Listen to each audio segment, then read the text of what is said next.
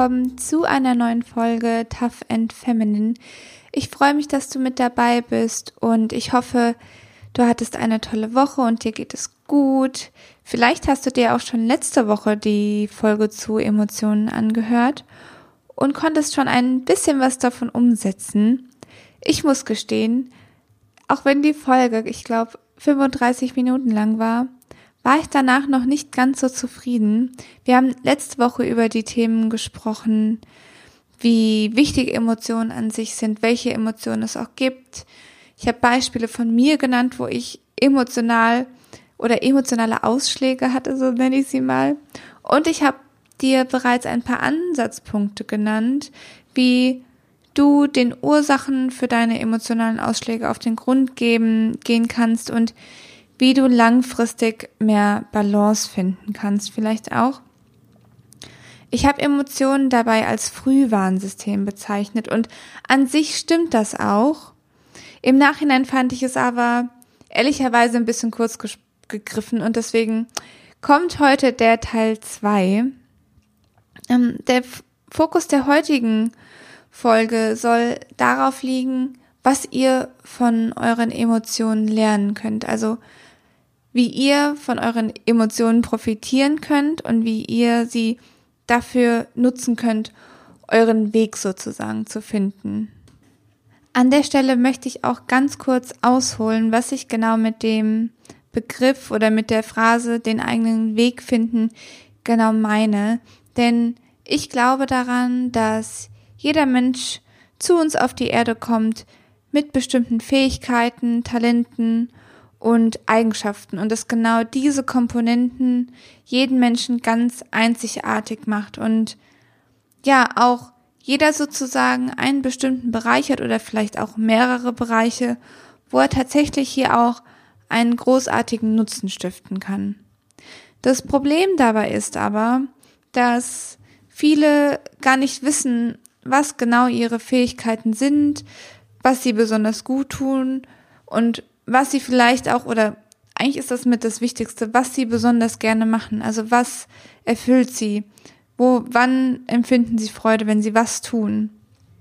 Und ich kann da auch nur aus, aus eigener Erfahrung sprechen, dass ich gefühlt auch gar keine Chance hatte in unserem Bildungssystem und in meinem Studium, das genau rauszufinden. Also vielleicht geht es da anderen auch anders, aber ich habe direkt nach dem Abitur mit einem Studium angefangen und ich hatte das Gefühl, in der Schulzeit gab es jetzt auch nicht sonderlich viel Freiheit und Freiraum dafür, das genau herauszufinden, was man mag. Und nachdem ich dann schon mein erstes Studium abgebrochen hatte, hatte ich dann zumindest gesellschaftlich so einen empfundenen Druck, dass ich mir mit dem zweiten auch nicht mehr viel Zeit lassen darf. Denn ich hatte ja schon ein Jahr verloren beziehungsweise verloren ist jetzt rückblickend der falsche Begriff, aber ich hatte schon ein Jahr Rückstand zu meinem Jahrgang und wollte dann nicht noch mehr Abstand gewinnen. Das heißt, ich habe mein Studium dann einfach so durchgezogen, aber wusste danach ehrlicherweise noch nicht ganz genau, wo es hingehen soll. Und ich hatte auch ja im Studium nicht wirklich viel Zeit gehabt, dann noch Nebenarbeiten und allem drum und dran, wirklich herauszufinden, was ich gut kann und was ich gerne mag. Man hatte natürlich so eine grobe Richtung. Ich hatte den Schwerpunkt Marketing und Management gewählt.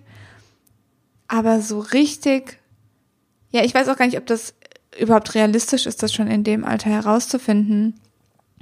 Mich würde es zum Beispiel auch mal interessieren, wie das, ähm, ja, Leute empfinden, die direkt nach dem Abitur oder nach der Realschule sich schon sozusagen ihren Lebensweg zurechtlegen müssen. Da kann man das ja eigentlich noch viel weniger wissen. Und ich bin dann nach der Uni, also nach meinem Studium, eher schon in das Berufsleben reingestolpert, anstatt wirklich genau zu wissen, wo es hingehen soll. Mich würde an der Stelle wirklich brennend interessieren, wie du das empfunden hast, wie es bei dir war nach dem Studium, ob du da genug Zeit hattest, um herauszufinden, was du magst oder ob du dich ähnlich wie ich gefühlt hast, so ein bisschen wankend, noch auf wackeligen Beinen und noch ein bisschen orientierungslos.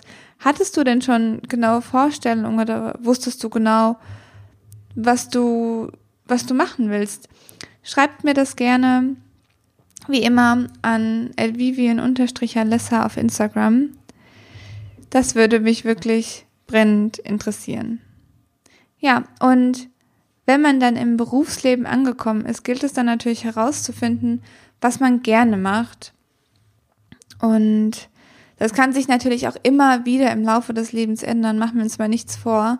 Ich gehe immer mit der Illusion heran, mit dem, also mit dem Gedanken, das mache ich jetzt für immer und was einen natürlich zum einen sehr unter Druck setzt und auch so eine Endgültigkeit mit, mit sich bringt. Ähm, aber das ist natürlich auch vollkommener Quatsch. Also gerade in dem Arbeitsmarkt heute ist das natürlich alles so viel im Fluss, so viel in Bewegung.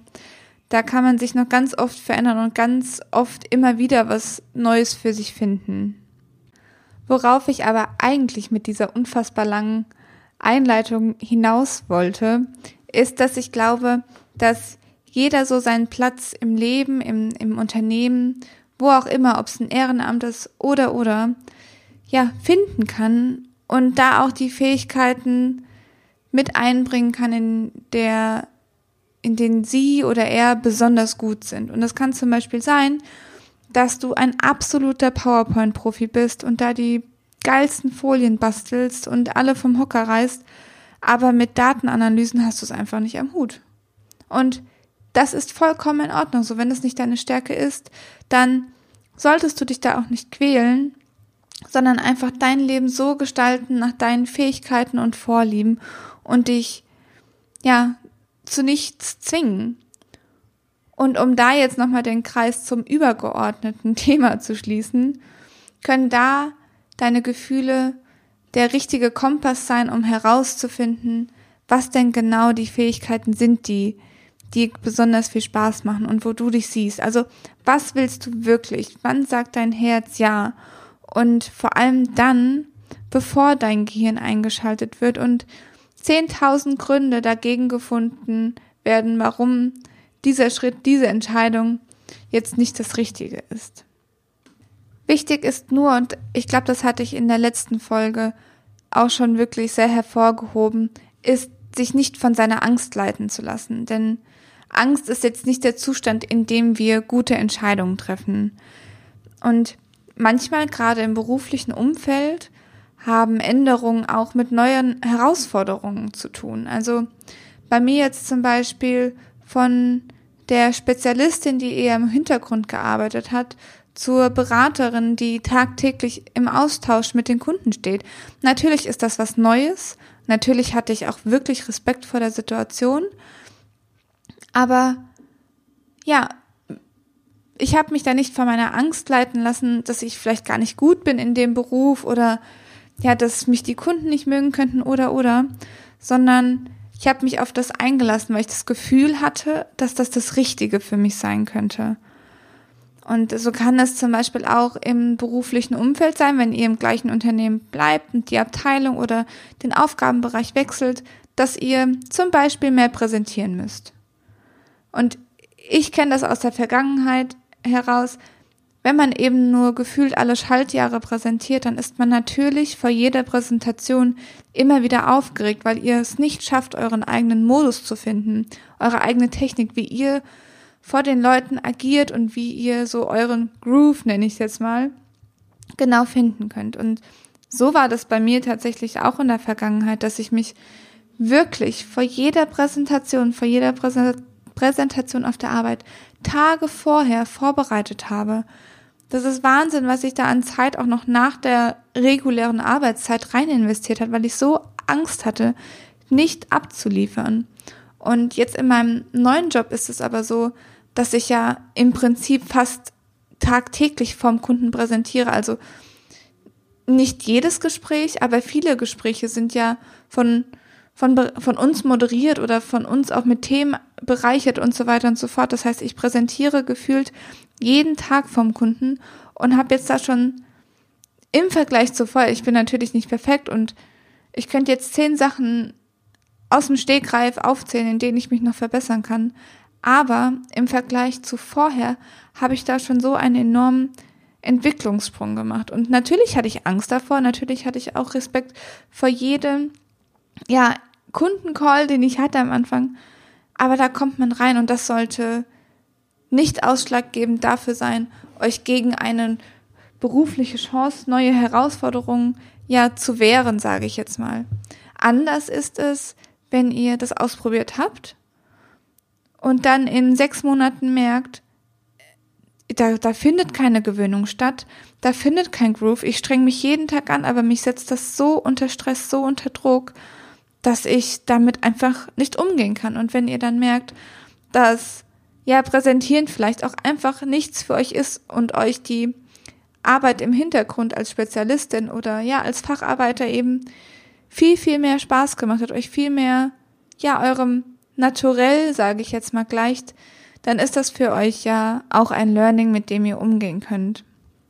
Wichtig ist eben, da auch auszuprobieren und euch selbst die Chance zu geben, das herauszufinden.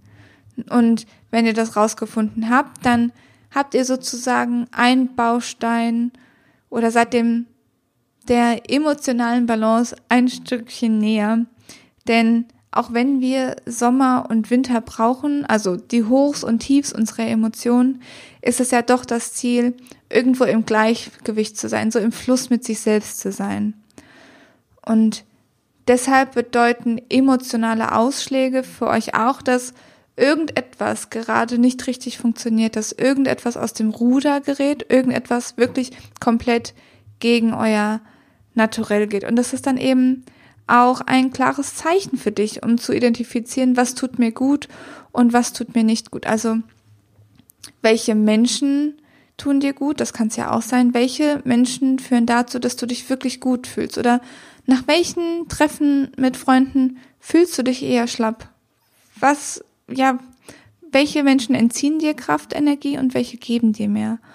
welche Aufgaben machen dich schlapp? Und damit meine ich jetzt auch nicht die Aufgaben, die einfach jeder machen muss. Also es gibt natürlich Aufgaben, ich habe es, ich glaube, ja, ich habe es in einer Folge auch schon gesagt, ich hasse Abrechnungen.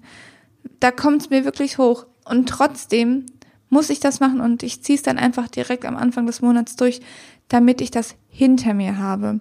So Aufgaben gibt es natürlich auch. Aber wenn Aufgaben aus deinem ja, beruflichen Alltag dich so anstrengt, dass du am Ende des Tages immer komplett fertig bist, ja, dann ist da irgendetwas in den Aufgaben, was sich komplett gegen dein Naturell sträubt und dann, ja, müsste man vielleicht da auch mal den, das Gespräch suchen oder einen Weg für sich finden, mit den Aufgaben besser umzugehen.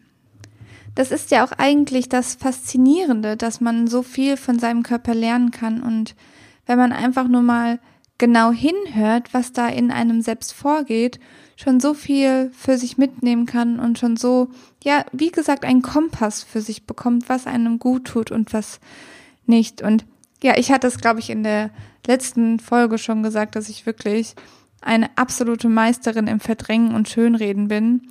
Und mir dann immer, ja, vor allem auch bei vielleicht schwerere, schwerer zu treffenden Entscheidungen, ja, eingeredet habe, dass es bestimmt bald wieder besser wird und ja, bald ändert sich alles. Bald mache ich wieder Aufgaben, die mich komplett erfüllen. Und zum einen habe ich zumindest damals selbst aktiv nichts dazu beigetragen. Also ich habe es nicht kommuniziert, ich habe mich an niemanden gewandt. Und zum anderen habe ich auch meine Emotionen nicht ernst genommen, die ich hatte. Und bei mir hat das dann damals dazu geführt, bei meinem ersten Vollzeitjob, dass ich eine Art emotionalen Zusammenbruch auf der Autobahn hatte, als ich Freitagabends auf dem Heimweg war und auf ein Stauende zugefahren bin und ich war schon komplett fertig mit den Nerven und diese Banalität ja eigentlich, mein Stau ist jetzt nichts Angenehmes, aber auch nichts, was einen eigentlich komplett aus der Bahn werfen sollte. Und dann habe ich da wirklich, bin ich auf diesen Stau zugefahren und habe angefangen zu heulen. Und die Leute neben mir in den Autos haben mich ganz entsetzt angeguckt, warum ich jetzt hier anfange zu heulen. Aber das war einfach für mich nochmal zu dieser emotionalen Anspannung, die ich ohnehin schon in mir hatte, weil ich in dem Job damals tot unglücklich war, hat das dann dazu geführt, dass diese Banalität das Fass einfach zum Überlaufen gebracht hat. Bei meinem zweiten Vollzeitjob war es dann leider ehrlicherweise relativ ähnlich. Ich habe es mir wirklich so lange schön geredet und so lange verdrängt, dass ich mich mit den Aufgaben nicht mehr wohlfühle, dass das nichts mehr für mich ist, dass ich irgendwann mal morgens aufgewacht bin und allein bei dem Gedanken daran, auf die Arbeit zu gehen, angefangen habe zu heulen. Ja, und zum einen lernt ihr daraus, dass ich echt nah am Wasser gebaut bin und zum anderen aber waren das Situationen, die ich selbst hätte verhindern können. Also, wenn ich einfach nur mal hingehört hätte, was mir meine Emotionen, meine Gefühle vorher schon viel eher gesagt haben, dann hätte es gar nicht so diese, ja, emotionalen Ausbrüche bei mir gegeben. Wenn ich in dem Zusammenhang davon spreche, auf sich selbst zu hören, meine ich ehrlicherweise aber nicht nur auf die eigenen Emotionen zu hören, sondern auch, was dein Körper dir vielleicht auch schon mitgibt. Also in vielen Ansichten wird Körper und Geist voneinander getrennt, aber wenn man es genau nimmt, sind sie ganz eng verwoben. Also das, was du körperlich empfindest, wirkt sich auf dein, ja, auf dein geistiges Wohlbefinden aus. Also wenn es dir körperlich nicht gut geht, geht es dir häufig auch emotional nicht gut. Und genau andersrum, wenn es dir emotional nicht gut tut, gut geht, wird sich das früher oder später auf deinen Körper und auf dein körperliches Wohlbefinden ausüben.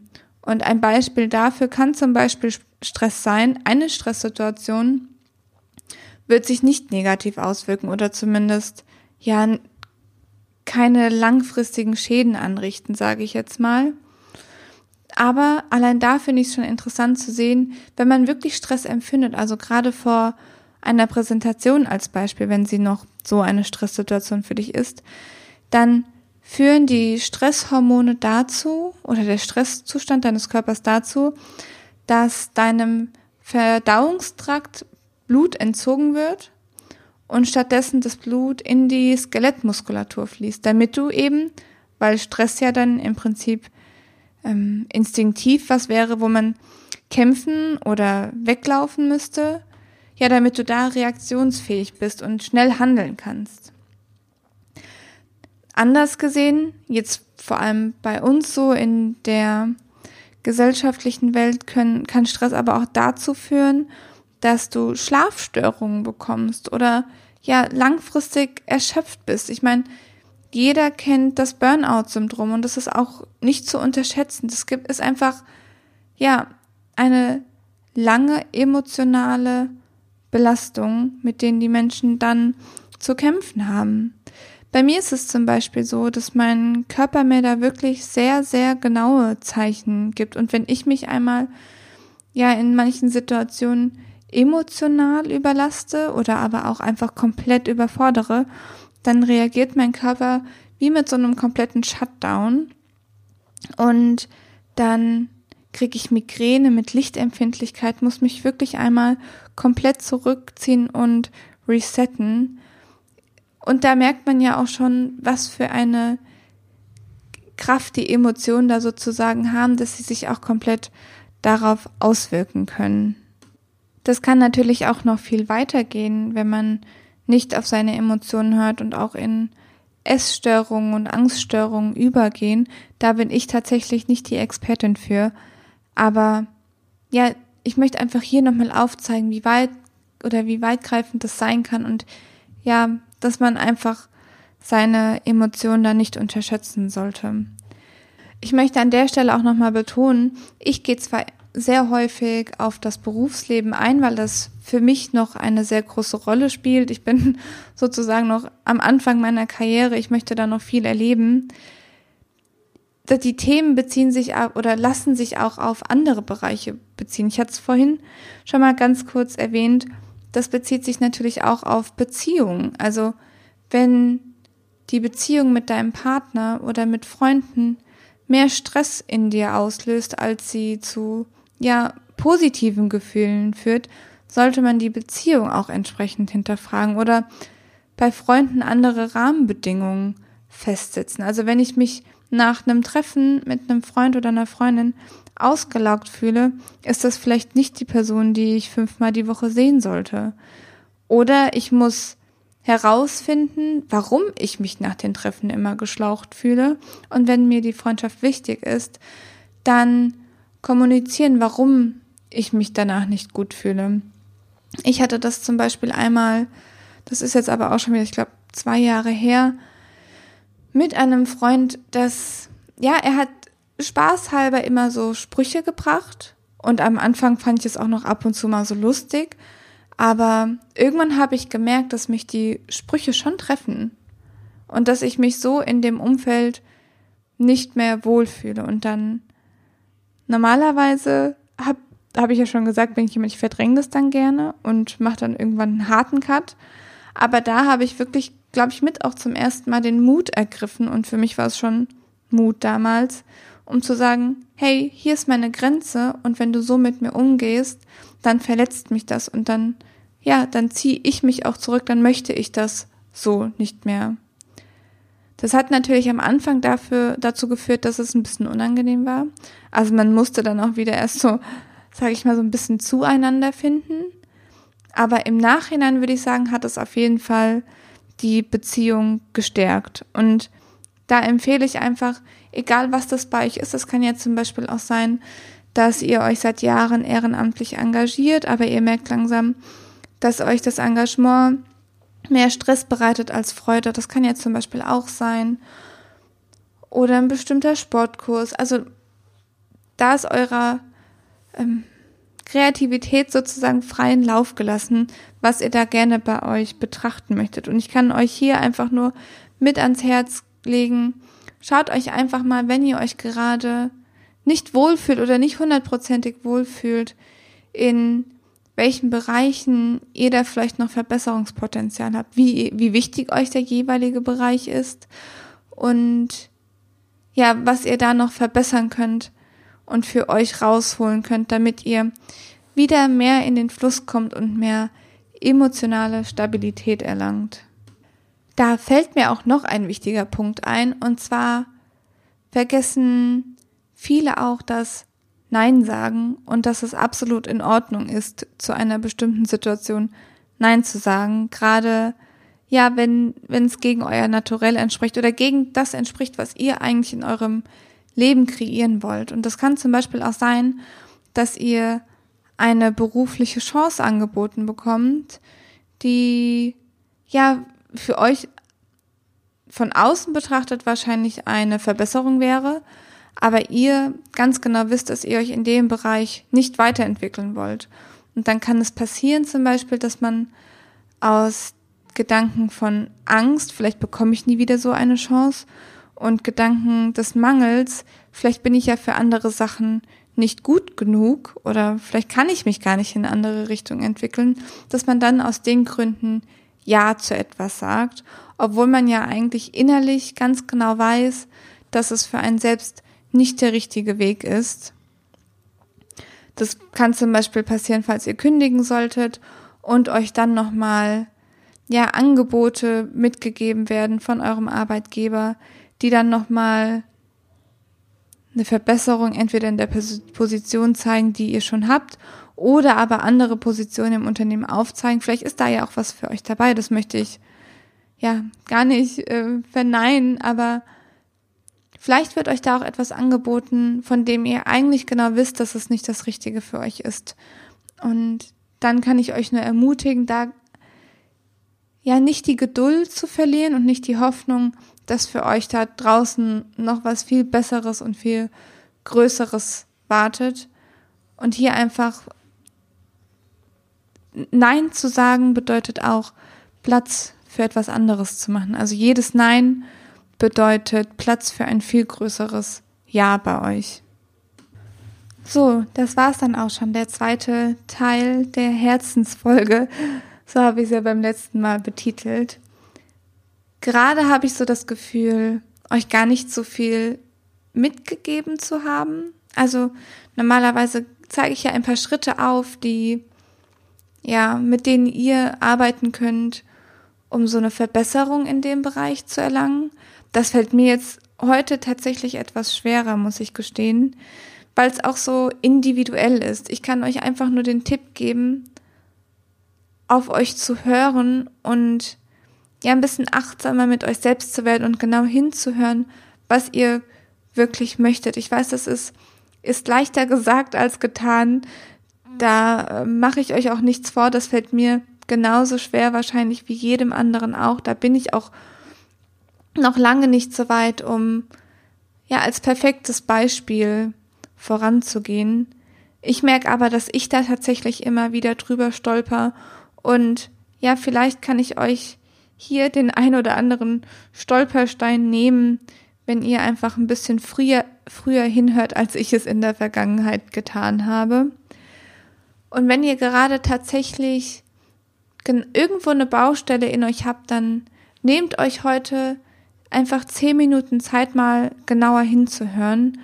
Verdrängt nicht, sondern hört mal genau hin, was ihr euch wünscht, wo es gerade kneift und klemmt und was man da vielleicht besser machen könnte oder was ja drei Maßnahmen sein könnten, mit denen ihr euch bereits nächste Woche besser fühlen könntet.